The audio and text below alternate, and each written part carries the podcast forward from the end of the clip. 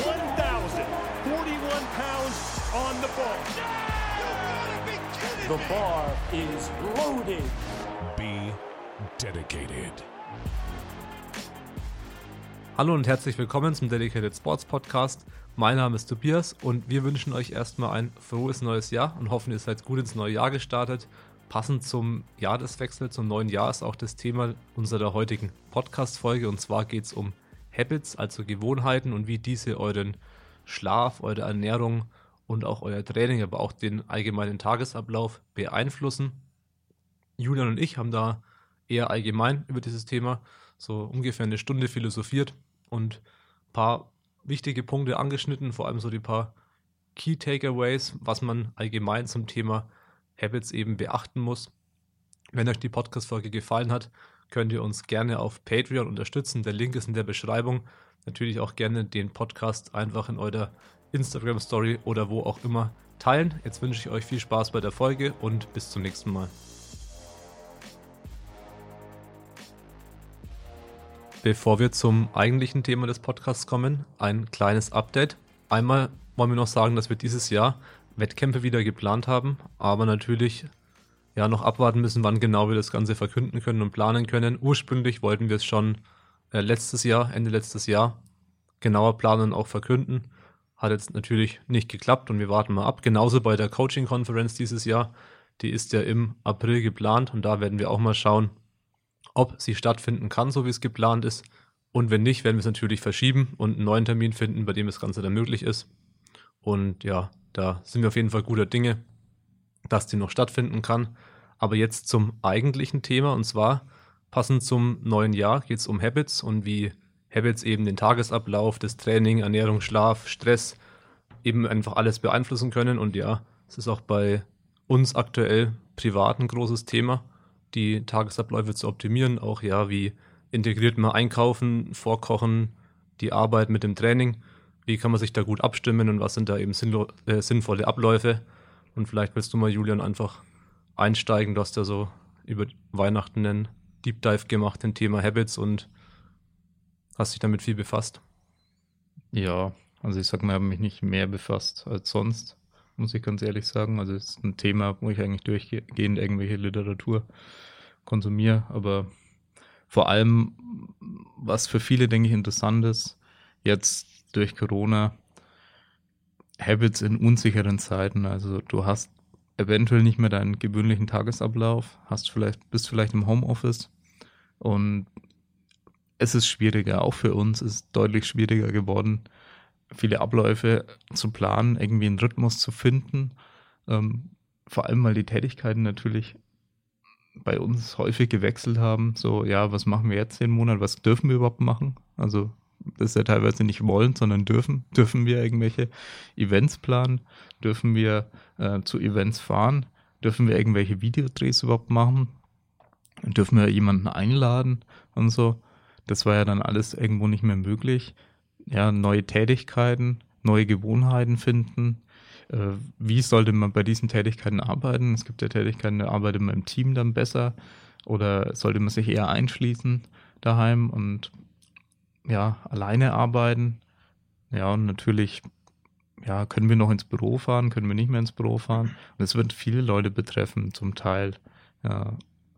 Und deswegen ist, glaube ich, diese Thematik an sich, wie man eigentlich so Habits planen kann und so Tagesabläufe, wie man die optimieren kann, auch wenn man, ja, vor allem vielleicht für Leute, die das vorher nicht so stark nötig hatten. Also ich weiß nicht, wie du das siehst, aber ich glaube eben, wenn man einen ähm, geregelten Job hat, dass vieles in der Hinsicht zumindest leichter ist. Ja. Ich meine, ich hatte ja schon beides. Also so vor DS und ja. danach. Und es ist auch schon so, dass man denkt, geil, ich habe jetzt voll die Freiheiten. Auf der gleichen äh, Zeit sieht man halt, okay, ähm, ja, was mache ich jetzt mit meiner Zeit? Oder wann fange ich an zu arbeiten? Und alles kann halt sehr schnell verwaschen. Und man, dann hat man keine klaren Arbeitszeiten, keine klaren Pausenzeiten, weiß nicht, wann man anfängt, wann Privat und Arbeit eben getrennt ist. Genau. Das war jetzt halt auch, ja, über Weihnachten haben wir jetzt ja extra ein bisschen entspannter gemacht und eine Auszeit genommen. aber hast du ja auch schon gesagt, also vorhin, dass wie bei mir auch äh, gefühlt habe ich so viel geschlafen wie sonst auch, aber irgendwie habe ich halt fast nichts gemacht und der Tag war vorbei. Also ich habe immer so, Ja. ja, haben ein bisschen was gemacht, und dann wieder abgelenkt gewesen oder gequatscht oder länger gefrühstückt und dann wieder sowas angefangen, dann wieder aber was anderes gemacht. Und letztendlich hatte ich ja die gleiche Zeit zur Verfügung, nur ich hatte gar keine Abläufe über die Weihnachtszeit. Genau. Und ich habe es Ja. ja vor kurzem schon mal erwähnt auch, dass ich eben glaube, so Zeit ist was sehr, sehr Subjektives und subjektiver als man glaubt. Also wir wollen immer alles messbar machen äh, mit Uhren und anderer Technologie. Aber bei Zeit ist es wirklich schwierig, da zu sagen, ja, in so und so vielen Minuten kann ich so und so viel machen. Das kommt ganz ganz auf deinen Geisteszustand an. Und der Geisteszustand wird natürlich bestimmt von deinem Tagesablauf. Wie sehr kannst du dich auf gewisse Dinge konzentrieren? Es kann genauso Quality Time mit der Familie sein. Wie sehr kann ich mich jetzt darauf konzentrieren? Oder wie sehr bin ich noch abgelenkt, weil ich gleichzeitig versuche zu arbeiten und dann am Ende nichts von beiden hinhaut und die Zeit ist plötzlich rum. Ja. Und ja, wie schafft man es, ja, bessere Abläufe zu finden? Ja, vielleicht kannst du mal aus deiner Perspektive erzählen. Meinst du jetzt so allgemein wegen Habits? Oder? ja, was du jetzt vielleicht optimieren willst oder Ja, also ich jetzt zum Beispiel mir extrem stark merke, ist, wenn ich den Tag schon früh, also zum Beispiel Worst-Case-Szenario, ich wach auf und gehe ans Handy für eine halbe Stunde und mache mich dann fertig und fahre ins Büro, dass ich dann halt gefühlt auch den ganzen Vormittag abgelenkt bin. Während wenn ich den Tag ohne Handy starte, halt auch den ganzen Vormittag ohne Handy easy verbringen kann und konzentriert arbeiten kann. Weil ich dieses Gefühl habe, vielleicht ist es auch Placebo oder übertrieben oder ich rede es mir ein, aber auf jeden Fall, wenn ich mit Handy schon starte, habe ich das Gefühl, dass ich mich den ganzen restlichen Tag viel, viel schlechter konzentrieren kann hm, auf eine Tätigkeit, weil ich dann gefühlt, ja, keine Ahnung, abgelenkt gestartet bin in den Tag. ja. Ja. Nee, Das, ein ist wirklich interessanter Nummer Punkt. eins zum Beispiel. Jetzt, ja, die ganze Woche schon. Ich glaube, meine Bildschirmzeit war halt um 100% reduziert tagsüber. Dann halt nur wieder Um abends. 100, also war sie auf null. Äh, ja, nicht ganz. Faktor 10. Ja. Von 20 Stunden auf äh, zwei Stunden am Tag runter. Nee, aber das einen extremen Unterschied ausmacht. ja, Also gefühlt, man fühlt sich durch ständige Ablenkung am Handy äh, überfordert ja. und ein bisschen so, ja, kein klarer Fokus, was dazu führt, dass man äh, sich nicht fokussieren kann, was dazu führt, dass man wieder ans Handy geht. Und das ist Ja. dann so der Todeskreislauf. Und das ist halt echt so Habit Nummer eins, dass ich meine Bildschirmzeit reduzieren will und dann vielleicht auch diese Forest-App nutze, wo man quasi belohnt wird, sein Handy nicht anzufassen für eine gewisse Zeit. So ein bisschen das Ja. Ganze zu einem, zu einem Game macht, das Ja. Handy wegzulegen. Und halt einfach früh die Morgenroutine halt eben ist, dass ich eigentlich nur ans Handy muss, um Bodyweight einzutragen, was ich früh wiege. ja. Da muss ich ans Handy, aber sonst eigentlich nicht. ja. Die ganze Autofahrt. Und Darf man nur nicht den Trigger haben, dass man automatisch dann noch andere Sachen am Handy Ja. macht. Ja, muss man halt ein bisschen diszipliniert sein. ja. Aber ich mache es derzeit auch, das mit Bodyweight früh eintragen. Und muss sagen, bei mir funktioniert es, dass ich dann auch Ja. nichts anderes mache. Und ich habe durch meinen Ablauf früh dann auch den Zeitdruck, dass ich es gar nicht machen könnte. Dass ich mir denke, oh fuck, da läuft die Zeit. Ja. ähm, mit meinem äh, Habit-Programm, sag ich mal auch. Ja, beziehungsweise auch meinem zeitlichen Ablauf, dass ich um 8 Uhr dann spätestens losfahren will in die Arbeit. Ja, also derzeit 7 Uhr aufstehen, 8 Uhr losfahren. Alles etwas entspannter als was wir letztes Jahr zum Teil gemacht haben, mit bis zu 4.30 Uhr aufstehen und dann, ja, Kalt duschen und Ja. losfahren. ja, beziehungsweise halt dann teilweise noch extrem viel machen und lesen und es ist schon auch gut, also rein mental, aber es ist halt auf Dauer auch ein bisschen extrem. Ja. Und dann muss halt schauen, ob das Extreme dann immer so sinnvoll ist oder ob man den ausgeglichenen Ansatz, äh, ja, ob man mit dem besser fährt, weil man einfach länger das Ganze durchziehen kann durch mehr Kontinuität. Ja. Aber ja, wegen dem mit dem Handy ist es nur wichtig, sich die schlechten Angewohnheiten zu erschweren und die guten Angewohnheiten zu erleichtern. Also ein Beispiel ist, äh, eine gute Angewohnheit wäre für mich, ähm, ich dusch, dusch früh direkt und denke nicht, oh, muss es jetzt sein, ja, ich kann es ja abends dann zur Not noch machen, was auch immer, sondern nee, ich ziehe es durch, ich, ich dusche früh immer. Ja, und dann lege ich mir meine Klamotten komplett äh, ins Bad. Und ja, also Handtuch und alles bereit. Es ist überhaupt sehr wenig Widerstand, der noch da ist, sehr wenig, ähm, wie sagt man, Ja, Überwindungs Über- Überwindung, die ja. man machen muss, ich habe sehr wenig Über Überwindung, die ich da ähm, aufbringen muss. Aufbringen muss. Ja. Und ja, für mich ist es dann sehr leicht, dadurch, dass ich das am Abend vorbereite, dann früh natürlich duschen zu gehen. Und ja, Sachen erschweren wäre zum Beispiel, ähm, ich lege mein Handy in Gang abends, bevor ich ins Bett gehe. Und wenn ich dann die Temptation hätte, äh, wenn ich dann Lust hätte, jetzt doch mal ans Handy zu gehen, Müsste man aufstehen. dann müsste ich aufstehen und in den Gang rauslaufen. Ja. Ja. und das erschwert mir natürlich die schlechte Angewohnheit, ich dann zum Teil habe, weil ich mir denke, ah, ich kann mir noch was notieren oder ich wollte doch noch was nachschauen. Ja. Das sich natürlich systematisch dann zu erschweren. Also das ist, glaube ich, eine der Grundregeln, egal welches Buch man über Habits, über Gewohnheiten liest. Das ist, denke ich, das Wichtigste überhaupt. Und Ja. ja, es sind immer wieder die gleichen Basics. Es, egal ob es Atomic Habits oder andere Bücher sind. Ähm, ja, Das wie heißt das eine Buch noch? Äh, Nine oder Seven Most Effect Effective Habits. Boah, weiß ich nicht. Ah, ja, Ja, Slide Edge Effekt ist ja auch ähnlich. ja, letztendlich. Edge Effect gibt es auch noch das Buch, was auch in die Richtung geht.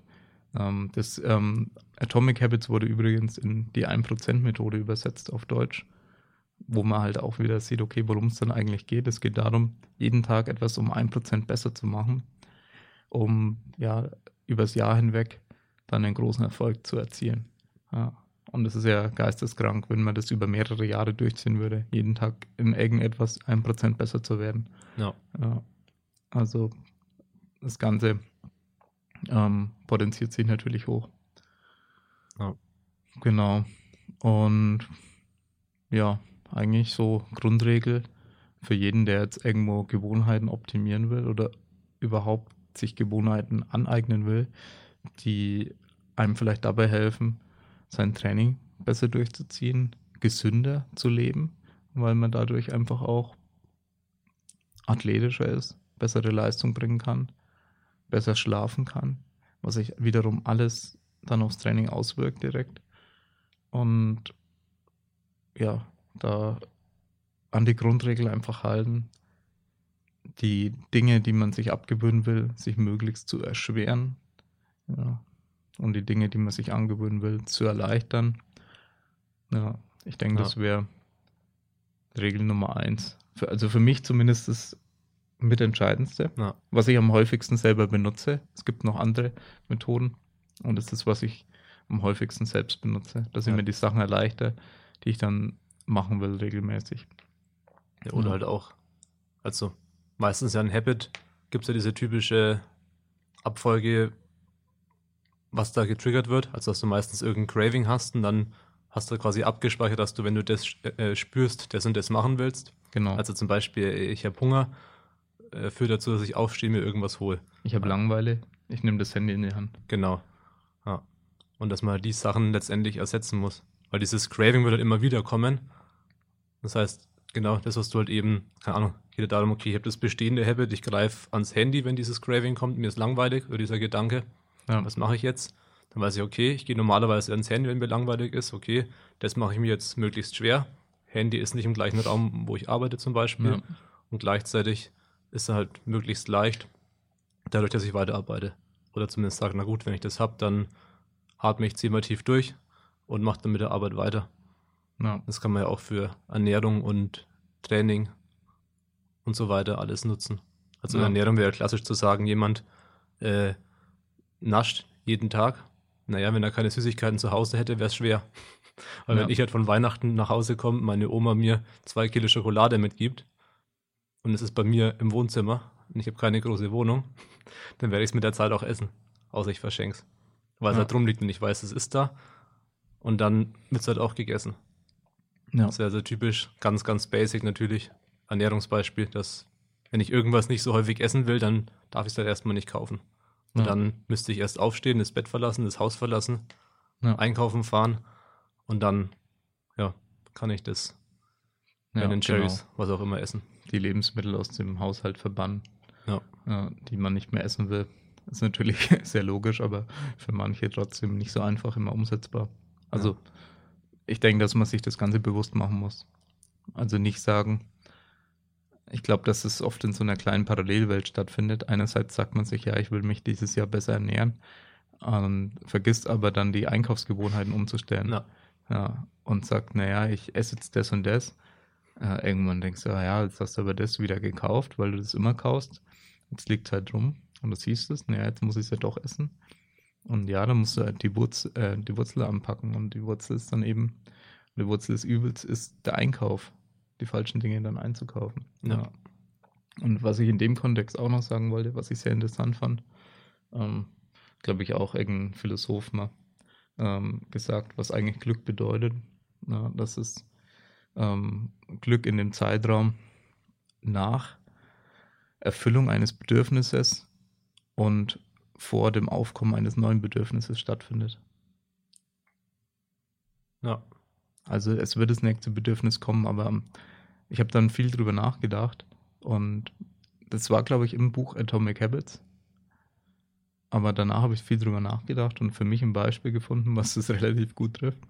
Ähm, wenn man richtig dringend aufs Klo muss, und das ist ein sehr starkes Bedürfnis, was man hat, und dann geht man aufs Klo, das ist in dem Fall ein gutes Habit, aufs Klo zu gehen, äh, dann hat man das Bedürfnis erfüllt und man fühlt sich danach extrem glücklich, bis man später Hunger bekommt oder Durst. Ja. Und dann Ja. ist das nächste Bedürfnis da und du fühlst dich unvollständig und unglücklich, bis das Bedürfnis erfüllt wurde. Und das muss man realisieren und auf sein Leben versuchen zu übertragen.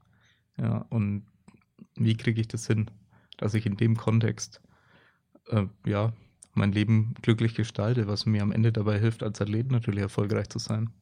Ja, weil natürlich, ja, wie man immer so sagt, die psychosozialen Faktoren einen erheblichen Einfluss auf deinen athletischen Erfolg haben können.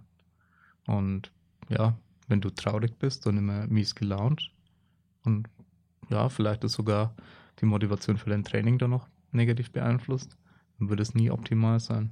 Deswegen Ja. muss man sich auch mit sehr grundlegenden Dingen, denke ich, beschäftigen.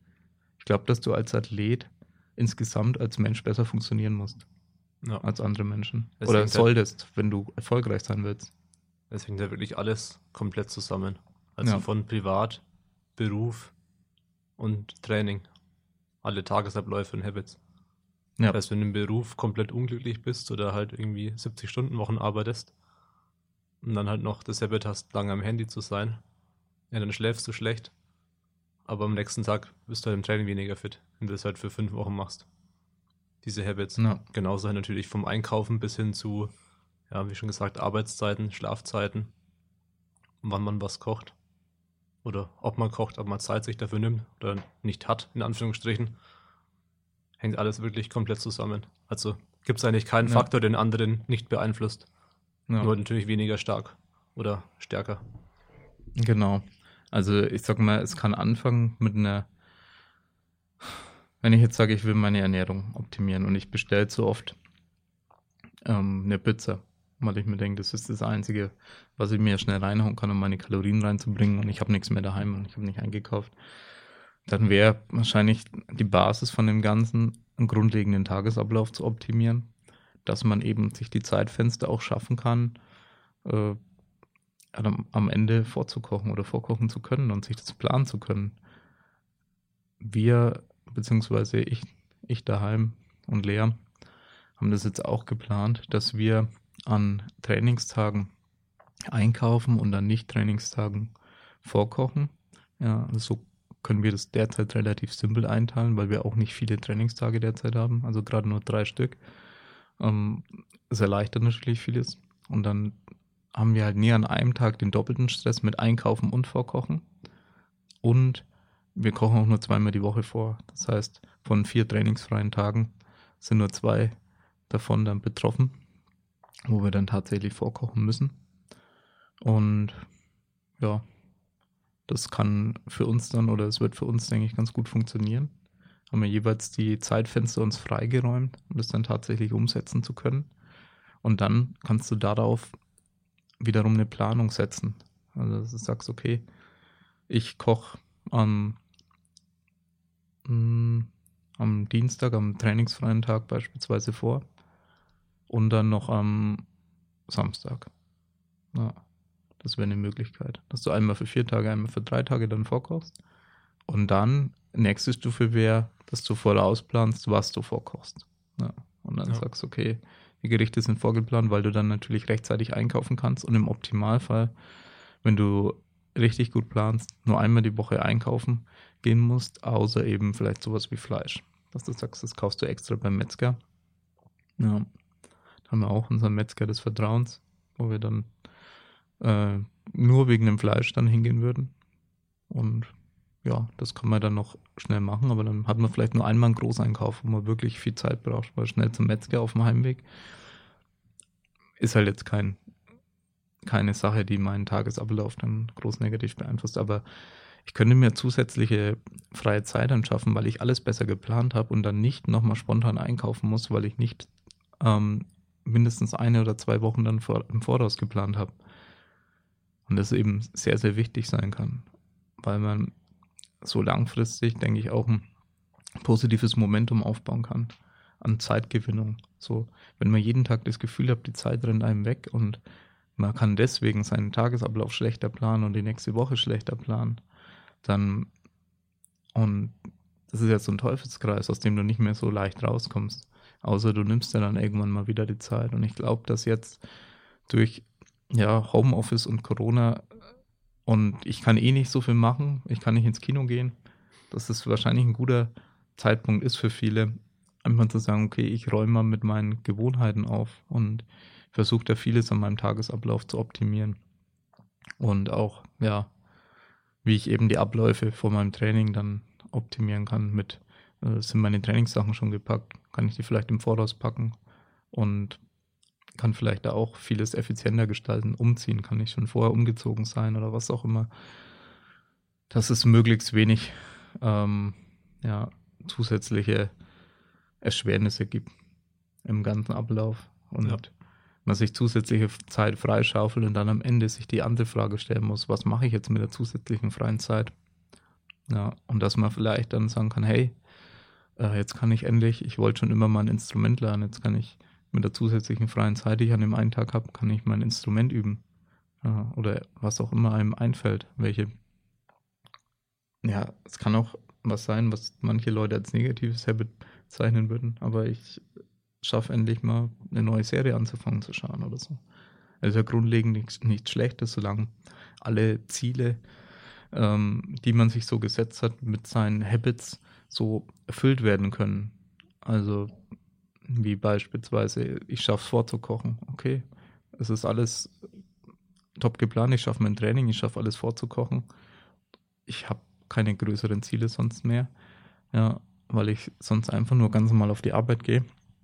Ja, und dann kann ich eben auch Dinge machen, die ja viele Leute, wie gesagt, dann immer als schlechtes Habit bezeichnen würden, was aber grundlegend nicht immer schlecht sein muss, weil man dann auch einfach mal so Verpflichtungen trennen kann. Das ist jetzt nichts, was ich mich, was ich mir aufzwinge, sondern was ich hier wirklich rein ähm, in dem Moment gerne tun würde. Ja. Ja. Oder in einem anderen Fall, ich lerne was. Ja, das ist natürlich was, das für die Zukunft eher ist. Also die, die Serie, die bringt einem für die Zukunft nichts. Also es ist nicht das Zukunfts-Ich, was da aus einem spricht. Ja. Und ja, das andere mit dem Musikinstrument ist halt der Klassiker. Äh, man würde gerne ein Musikinstrument äh, spielen können. Ja, und da muss man halt lernen, zukunftsorientiert zu denken, damit man anfängt mit dieser Gewohnheit. Aber erstmal muss man sich dieses Zeitfenster erschaffen. Ja. Ja, bei Angestellten sind teilweise auch nochmal, ja, je nachdem, wie man es sehen will, Vorteil, Nachteil. Zum Beispiel, wir haben ja, wir müssen ja von Null anfangen in unserer Zeitplanung. Also fangen wir um 6 Uhr das Arbeiten an oder um 10 Uhr mittags, vormittags. Wir müssen dann quasi von komplett Null wirklich unseren Tagesablauf planen. Wenn man ja Angestellte ist, hat man ja den Vorteil, sage ich mal, dass man zumindest schon mal eine Konstante hat. Oder wenn man jetzt Früh-Spätschicht arbeitet, weiß man jetzt, okay, ich brauche jetzt einen Tagesablauf für die Frühschicht und für die Spätschicht. Dann kann man ja quasi um diese feste Konstante herumplanen, was es teilweise schon einfacher macht. wenn man nicht von Null anfangen muss. Das kann schon ja, ein Vorteil sein. Man weiß, okay, ich habe immer Frühschicht, 13 Uhr Feierabend, sage ich mal, realistisch ungefähr. Und dann kann man halt genau planen, okay, gibt es dann feste Pause, Pausenzeiten mit dem Essen. Und ja, ich denke, das kann schon hilfreich sein. Und das fällt jetzt eben ja auch alles weg mit Homeoffice. Ja. Ich denke, das ist dann schon eine, eine große Umstellung. Also schon verlockend, dann eben gar keinen Tagesablauf zu haben. Das auch so gefühlt auszunutzen. Aber hat jetzt nicht unbedingt die besten, die besten Folgen. Ja, es führt meistens dazu, dass man eben weniger schafft. Also ich hatte das gleiche Gefühl wie du, als ich jetzt bewusst über die Weihnachtszeit hinweg keine wirklichen Habits hatte. Also ich war zu Hause bei meiner Familie, also in meinem alten Kinderzimmer sozusagen und ja, habe da einfach nur die Zeit verbracht und nicht irgendwie, um bestimmte Ziele zu erfüllen. Und ja, da ist mir auch genauso aufgefallen, dass die Tage dann einfach verfliegen. Man will hier und da auch ein bisschen was machen, aber wenn das Ganze nicht strukturiert abläuft, dann bleibt da nicht mehr viel Zeit zwischen Frühstück, Mittagessen und Abendessen. Und ja. hier mal quatschen und da ja, aufs Handy gucken und schreiben und dann ist der Tag plötzlich vorbei. Und ich glaube auch nicht, dass es immer was Schlechtes ist wenn man so eine Phase macht. Das soll ja im Prinzip der Urlaub auch sein. Für viele Leute ist es ja Urlaub. Die sagen ja, die reisen jetzt ins Ausland. Ich bin aus meinem gewöhnlichen Tagesablauf herausgerissen, ja, bewusst. Und der ist ja oftmals aufgezwungen durch den Chef, dass er sagt, zu der Uhrzeit muss ich jetzt auf der Arbeit sein. Was aber im Grunde oftmals was Gutes ist, weil man sich da leichter tut mit seinem Ablauf. Und ja, dann im Urlaub hat man das Ganze nicht mehr. Genießt es mal draußen zu sein. Man ist nicht produktiv, aber es ist vielleicht auch mal gar nicht so schlimm. Also wir sind ja keine Maschinen und ja. müssen immer maximale Arbeit leisten und Mehrwert produzieren. Ich finde, man muss die Entscheidung bewusst treffen. Als wenn ich einen produktiven Tag haben will, aber ich mache nichts und chill und bin am Handy und verdrittel die Zeit, dann werde ich mich nicht gut fühlen, wenn ich halt weiß, okay, ich mache jetzt diese Auszeit, wann auch immer, oder den Urlaub, entscheide mich bewusst dafür, nichts zu tun, dass es dann gut ist, wenn man quasi, wenn es halt unbewusst passiert wegen schlechten Habits, ja, dann schafft ja. man nichts und genießt die Freizeit nicht.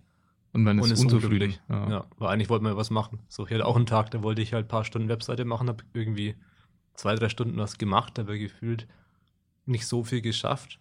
Und dann war halt Abend. 18 Uhr oder so. so naja, ja. hatte ich mir ein bisschen anders vorgestellt, weil heute wollte ich schon mehr schaffen. Ja. Ja, wenn man immer sich ausrechnet, wie viele Stunden eigentlich der Tag hat, dann denkt man sich schon manchmal, ja, wenn ich jetzt diese Stunden gebündelt in eine Tätigkeit stecken würde, dann würde ich brutal viel erreichen können. Ja. Aber ja, er muss den Mittelweg finden, weil das bringt halt dann auch gar nichts zu sagen, ja, ich koche jetzt nicht, ich mache keine Wäsche, ich gehe nicht duschen, ich lese nicht, ich, ähm, also alle typischen Gewohnheiten, die man so hat, lässt man alle weg, macht jetzt nur die eine Sache, ja klar, kurzfristig, sagt eine, zieht eine Woche so durch und macht halt fast nichts anderes und schließt sich ein. Und was weiß ich, ist ein Autor oder so und will ein Buch schreiben. Ja, vielleicht gibt es da Ausnahmesituationen, aber im Regelfall muss man den richtigen Kompromiss finden aus gebündelter Zeit, die man sich, ähm, die Zeitfenster, die man sich dann zurechtlegen kann, um ja, gewisse Dinge, die wirklich äh, einen selbst den Output liefern. Ja, vor allem, wenn man jetzt natürlich selbstständiger Tätigkeiten äh, nachgeht und nicht, ja, sage ich mal, immer kleine Tätigkeiten. Wenn ich sage, ich ich habe als Beruf immer eine Akte nach der anderen durchzugehen. Ja, dann brauche ich nicht unbedingt so eine lange ablenkungsfreie Zeit, um die Tätigkeit zu erfüllen. Oder ich muss Kommunikation übernehmen. Also ich, ich übernehme den E-Mail-Verkehr in der Firma. Ja, muss halt Supportanfragen beantworten. Ja, kann man aber auch sagen, kann erheblich produktiv sein, wenn jetzt jemand wirklich den ganzen Tag nur E-Mails beantwortet, dann ist er auch geistig darauf eingestellt, das zu machen. Und es äh, funktioniert dann auch gut. Aber für Leute, die ablenkungsfreie Zeit brauchen, die müssen besonders darauf achten, wenn sie Sachen mit einem hohen Wert erzeugen wollen. Ja, das ist auch sehr gut im ähm, Buch von Cal Newport, äh, Deep Work, ausformuliert. So Dinge von hohem Wert erfordern lange Zeiträume ablenkungsfreier Konzentrationszeiten. Und jetzt muss man sich ähm, bewusst, also diese Zeiträume muss man sich bewusst planen. Das bringt gar nichts, wenn man sagt, ja, und dann macht man da wieder ein 30-Minuten-Fenster und dann kommt die Tätigkeit und dann kommt das. Also ja, da gibt es zwei Theorien, beziehungsweise zwei ähm, ja, verschiedene Schulen auch irgendwo zum Teil. Wobei ich denke, dass die sich gegenseitig nicht ausschließen. Und viele sagen, ja, du kannst nur so und so lange konzentriert arbeiten. Äh, da gehen äh, Theorien von so 20 Minuten, 30, 45, 19 Minuten, gibt es ganz verschiedene Zeitfenster, was ich da schon gelesen habe. Oder andere sagen, ja, das, du musst dich äh, vier Stunden einschließen. Ja. Und drunter hat es keinen Wert. Und ich glaube auch, dass alles irgendwo stimmt, je nachdem, wie intensiv die Tätigkeit ist und wie sehr ich in einen geistigen Flow kommen muss. Ich glaube, bei Tätigkeiten, wo man wirklich ähm, erheblich im Denkmuster angekommen sein muss, da muss, müssen die Zeitfenster einfach länger sein. Da bringen die, die 30 Minuten Zeitfenster nichts. Ja, wenn ich jetzt Ja. Briefe einsortiere, da brauche ich nicht groß. Da muss ich in keinen Flow kommen. Da muss Ja. ich mich hinsetzen und mach's halt. Genau. Genauso bei E-Mails oder was auch immer. Ja. Einfache Tätigkeiten. Vielleicht ist auch so eine Art Flow, wenn du Ja, so ein so bisschen eine Art drin auf bist. jeden Fall, dass man so, aber es ist eine Ah, sehr so der abgeschwächte erste- Form davon. erste Brief wegsortieren, ja. Wenn ich jetzt sage, keine Ahnung, Extrembeispiel, ich programmiere irgendwas und bin nach einer Stunde erst so richtig mental drin und verstehe alles und bin voll dabei, dann braucht man nicht den Timer setzen, der dich nach 30 Minuten wieder, wieder rausreißt für eine 5-Minuten-Pause. Ja. Man darf halt nicht ins andere Extrem verfallen, denke ich, dass man dann verkrampft, ohne Pause, mega lange durcharbeiten will. Und dann halt denkt, man ist im Flow, aber die Konzentration fällt ab ja. und man wird fehleranfälliger. Man muss vor allem rechtzeitig erkennen, ob man sich gerade einfach nur dazu zwingt, weil man sich vorgenommen hat, oder ob es wirklich gerade funktioniert. Weil ich denke, Programmierer kennen das auch, dass sie dann wirklich, dass die Zeit ähm, verrinnt, aber sie wirklich eben in diesem Flow drin sind und dann, keine Ahnung, bis in die Nacht programmieren und dann was richtig Geiles aber auch schaffen. Ja, und da einfach die Zeit vergessen. Und ja, dann vergessen die auch mal zu essen oder so. Kann auch mal passieren. Aber ja, man muss immer wissen, ob es die Sache wert ist. Ja. Und je wertvoller die Sache ist, die du potenziell ähm, erstellen kannst in dieser Zeit, desto mehr lohnt es sich, es einfach mal zu versuchen, ablenkungsfrei Zeit mit dieser Sache zu verbringen. Ist natürlich immer leichter, wenn es eine analoge Tätigkeit ist. Das heißt, ähm, gutes Beispiel ist ein Schmied ja, oder ein, ein Steinmetz oder Steinhauer. Mhm. So Tätigkeiten, wo du manuell äh, ohne digitale Ablenkung dann ausführen kannst, aber auch extrem viel Geduld dann beanspruchen. Ja. Und wenn man da denkt, dann kommt das sehr schnell an sein Ergebnis, ist halt oftmals gar nicht so. Also teilweise denkt man, okay, na, hat jetzt überhaupt keinen Fortschritt gemacht. Man muss jetzt sehr geduldig sein und sehr im Element sein und darf keinen Fehler machen. Ja, und sich nicht ablenken lassen, damit es dann zum optimalen Ergebnis führt am Ende. Ja, das ist, da gibt es auch, ich irgendwie irgendwo mal ein Interview oder so gesehen, äh, mit Schmied oder mit irgendjemandem, der sich dann auch, ja, im Prinzip auch immer einspannen musste. Ja. Ja. Oder ich weiß nicht, ob das auch in Cal Newport, ob das von ihm beschrieben wurde mal. Ich kann es gerade nicht sagen. Ja, auf jeden Fall auch sehr interessant, wenn man solchen Tätigkeiten nachgeht, äh, die ja, sich dann auch teilweise vier bis sechs Stunden vielleicht irgendwo einschließen müssen, um irgendwas fertig zu machen. Keine Ahnung, kann man auch so, so Glasbläser oder was auch immer es für äh, Tätigkeiten in der Richtung gibt, die auch irgendwo Geduld dann ähm, ja, irgendwo beanspruchen. Ja.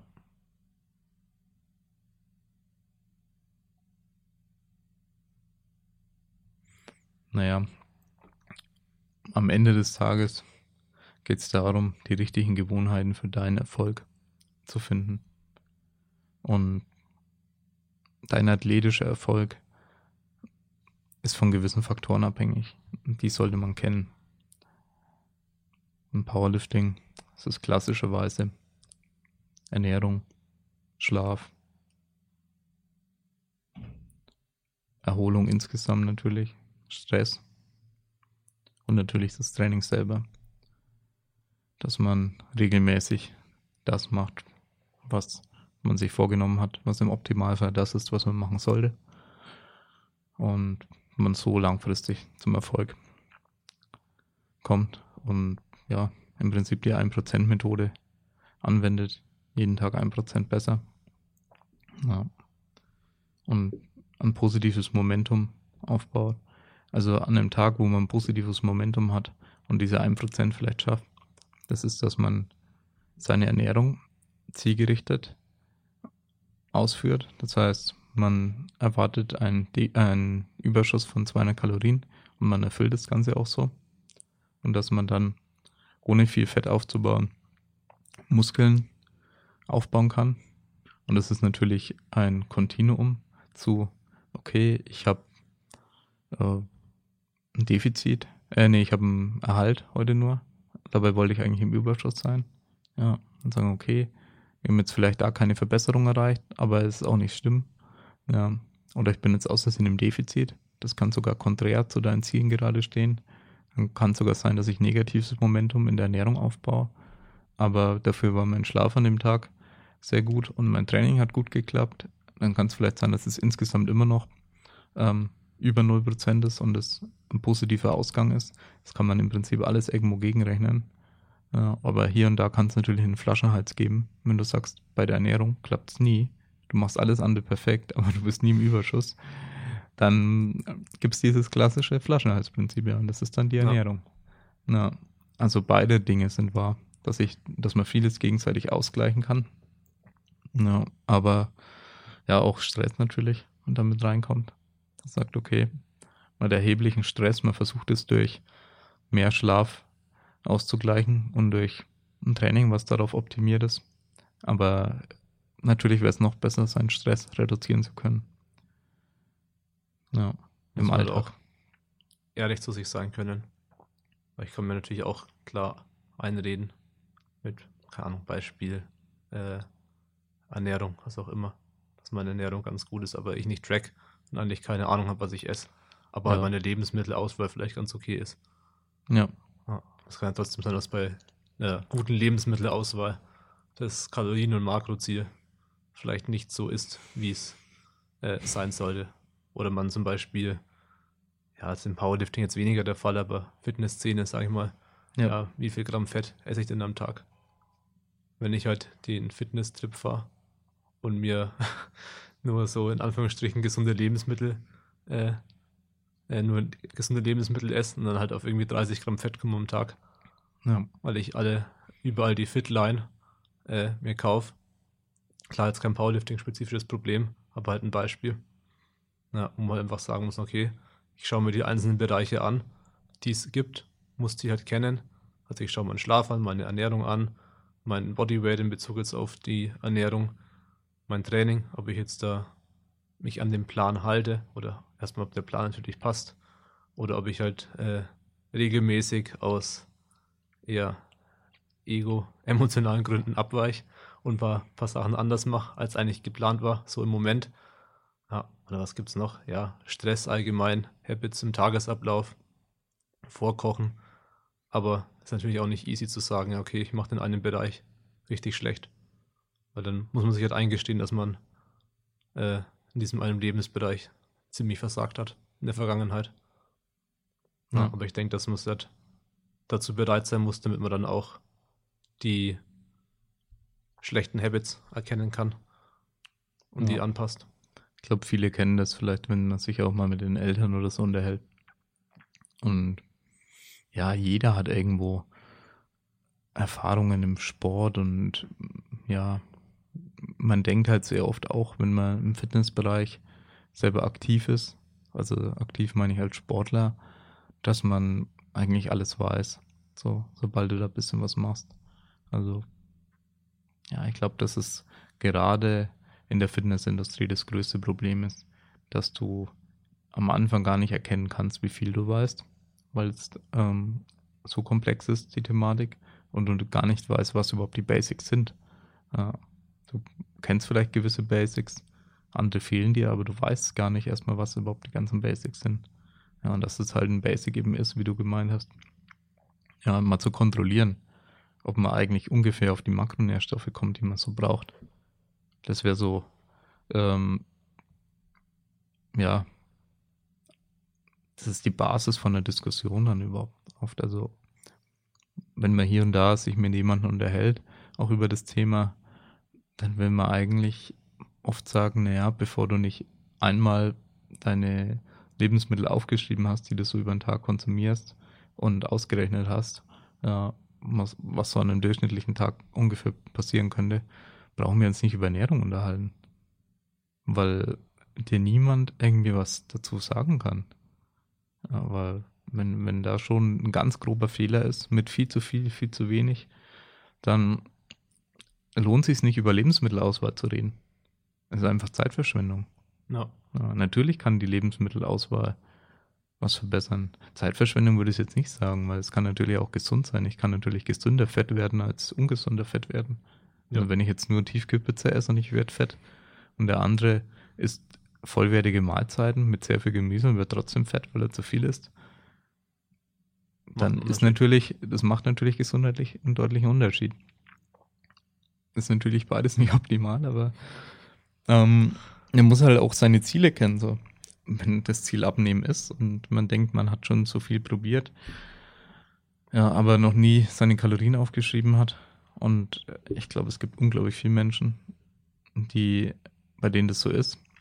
Und ja, das kennen wahrscheinlich viele Leute, im Powerlifting eher so aus dem Bekannten- und Ver Verwandtschaftskreis. Ja.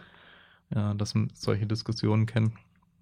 Ja, aber auch im Powerlifting selbst muss man sagen, Ernährung ist bei vielen natürlich noch nicht optimal und viele denken dann oftmals, weil ihre Kraftwerte so nach oben gehen, die Ernährung ist jetzt gerade perfekt.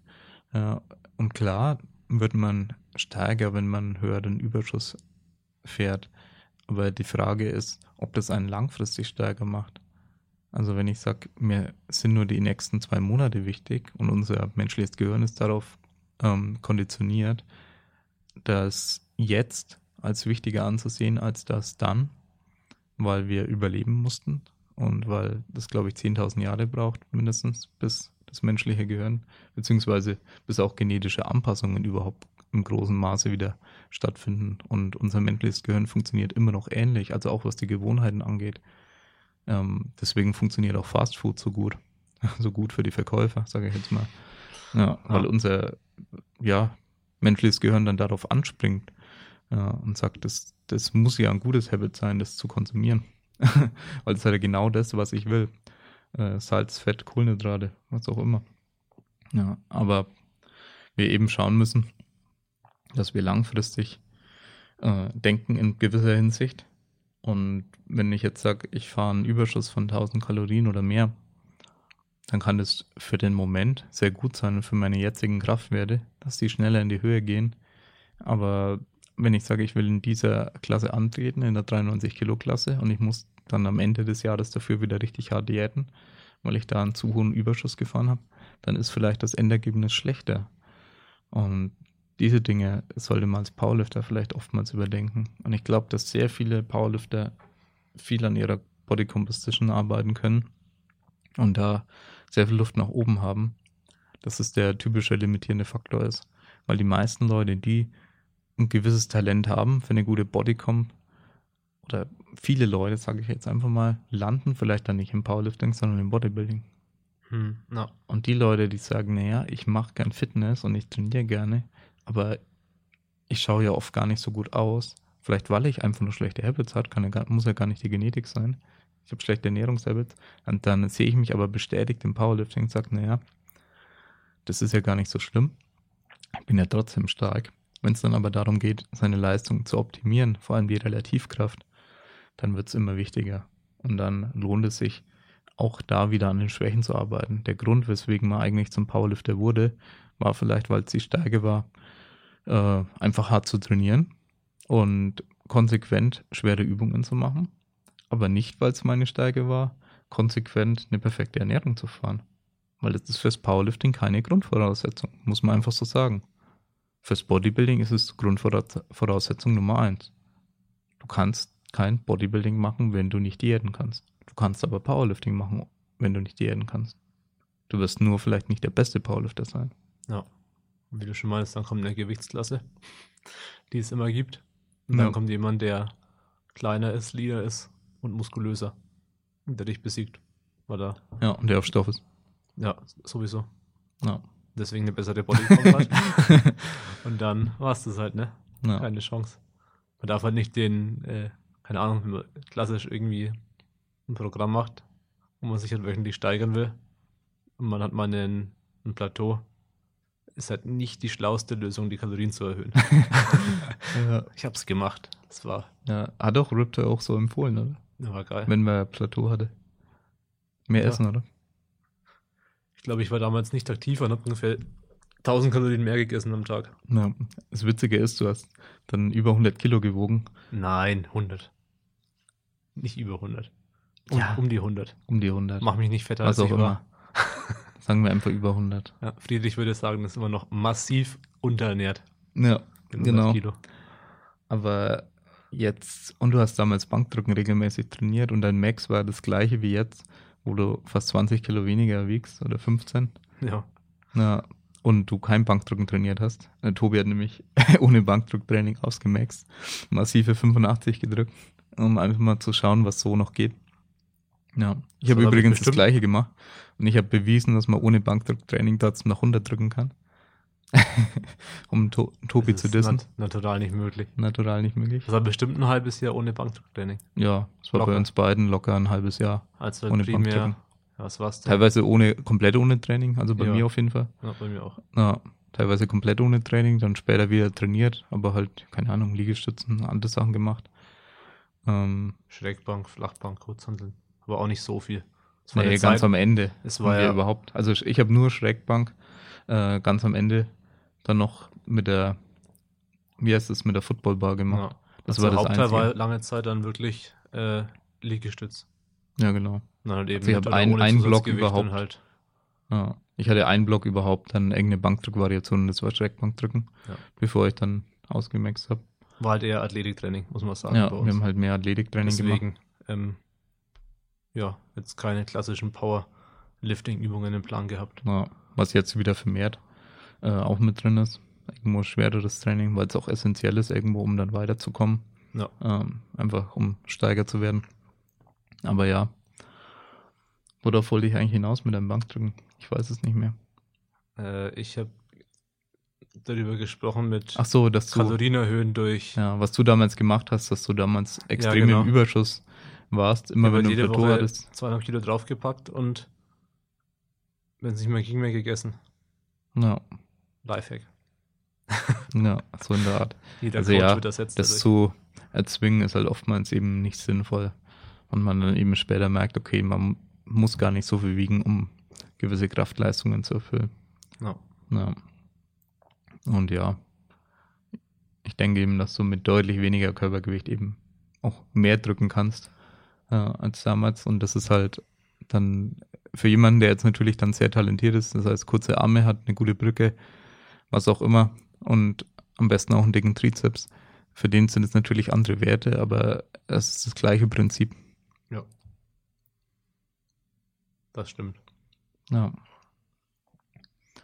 Eigentlich so als Endgedanken, der Grund, weswegen wir den Podcast eigentlich machen wollten, war, okay, neues Jahr. Man kann da definitiv sich viel vornehmen, aber die Dinge, die Ziele, die man hat, basieren eben, oder die, die Wahrscheinlichkeit der Erfüllung der Ziele basiert auf deinen Habits, basiert auf deinen Gewohnheiten. Wenn du schaffst, dir am Anfang des Jahres die richtigen Gewohnheiten beizubringen, und da kann ich eben auch nur den Rat geben, startet mit sehr leichten Gewohnheiten und macht meinetwegen alles kürzer. Also wenn jetzt theoretisch eine Gewohnheit sein soll, äh, Yoga zu machen, dann starte nicht mit einer halben Stunde Yoga, sondern mit zwei Minuten, was auch immer. Ja. Ähm, also, dass du einfach sagst, naja, das kann ich jetzt auch noch schnell machen. Für jemanden, der jetzt nicht trainiert, also außerhalb unserer Szene, ähm, könnte es sein, ja, ich mache, keine Ahnung, drei Minuten Training. Naja, einfach irgendwelche Übungen daheim. Ja. Und das kann, das macht dann eine Zeit lang, dann geht sich, hm, dann könnte ich eigentlich auch noch rausgehen und äh, irgendwie noch joggen gehen, was auch immer. Okay, jetzt könnte ich eigentlich mich auch im Fitnessstudio anmelden. Und es steigert sich dann alles hoch. Weil man die, die neue Gewohnheit hat man ja schon. Eine Gewohnheit zu verbessern ist viel leichter, als sich eine neue Gewohnheit anzueignen.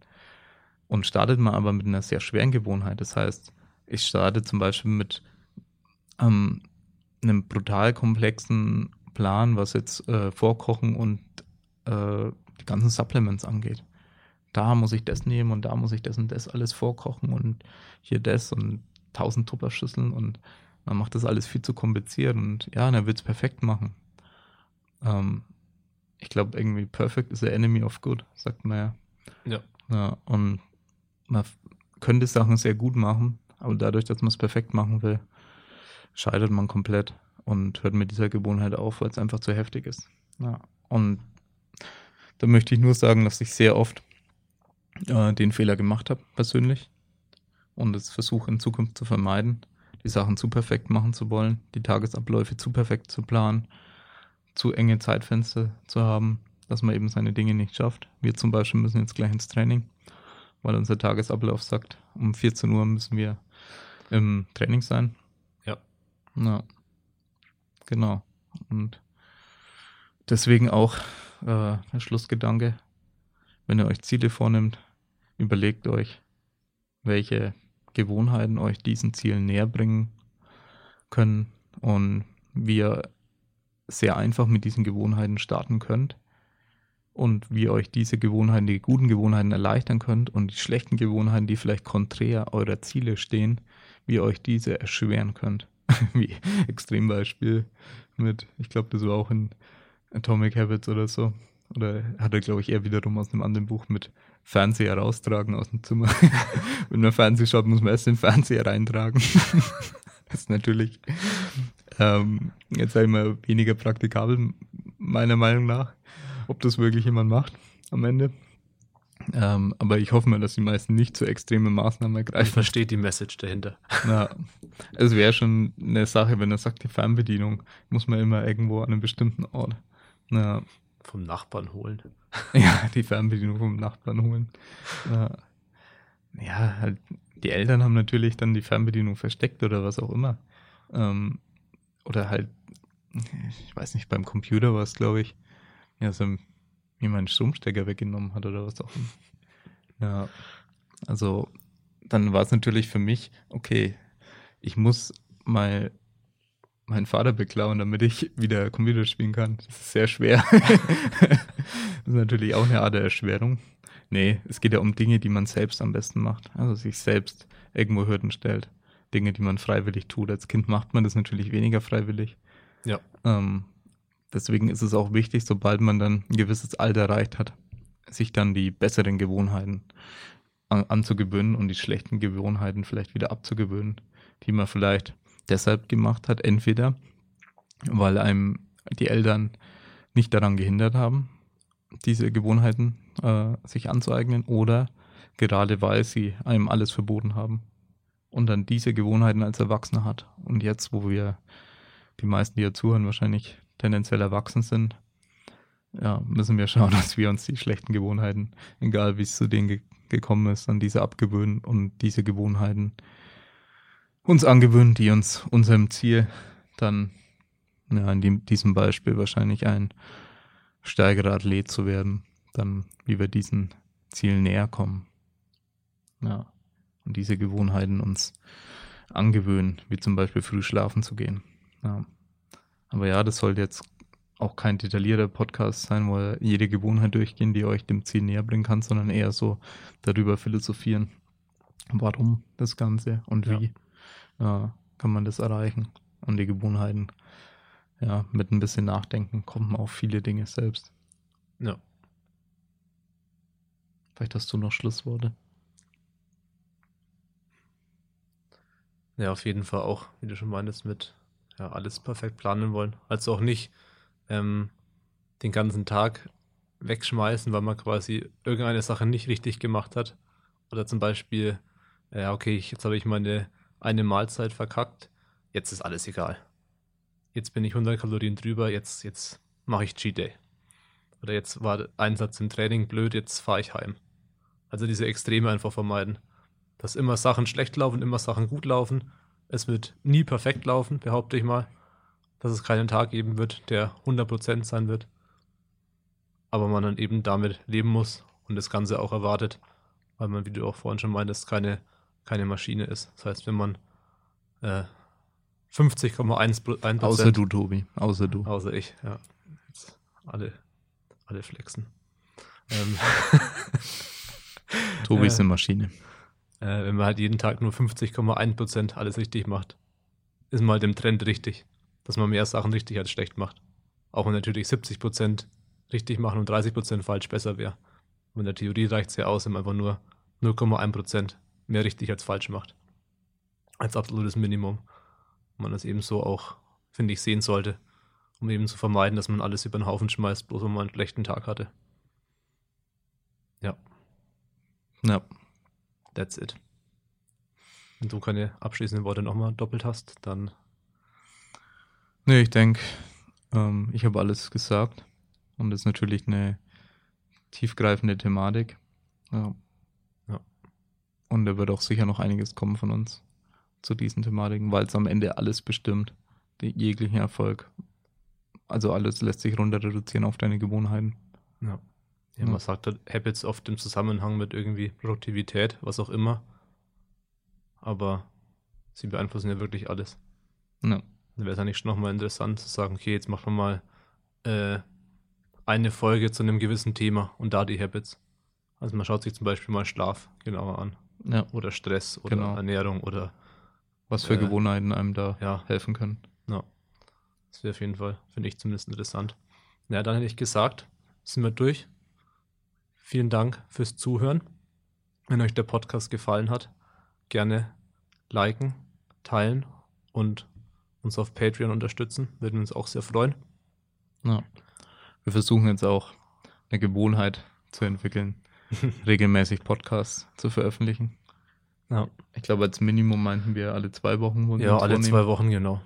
Ja, dass wir es einfach auch einhalten können, weil jede Woche dann schon oft sehr stressig sein kann mit hier die Posts noch alle vorbereiten und äh, das Ganze schneiden und da ist schon viel Arbeit im Hintergrund, vor allem wenn man damit kein Geld direkt verdient, bis auf ein paar Euro äh, in Patreon, aber jetzt keine wirkliche Einnahmequelle ist, Ja, dann ist es eben schwierig, äh, sich da immer wieder dazu zu motivieren, dass, ja, oder auch so viele Gäste zu finden, so viele Themen zu finden.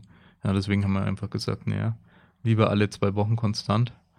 Und dafür klappt es dann aber auch, als jetzt versuchen, eine, ja, jede Woche und dann müssen wir wieder eine Pause machen, weil wir wieder ausgebrannt sind. ja. Ja. Klassisches Beispiel von äh, Zielsetzung und Habits. Im ja. Beispiel Podcasting. ja. Nee, dann vielen Dank fürs Zuhören und bis zum nächsten Mal. ja. Ciao.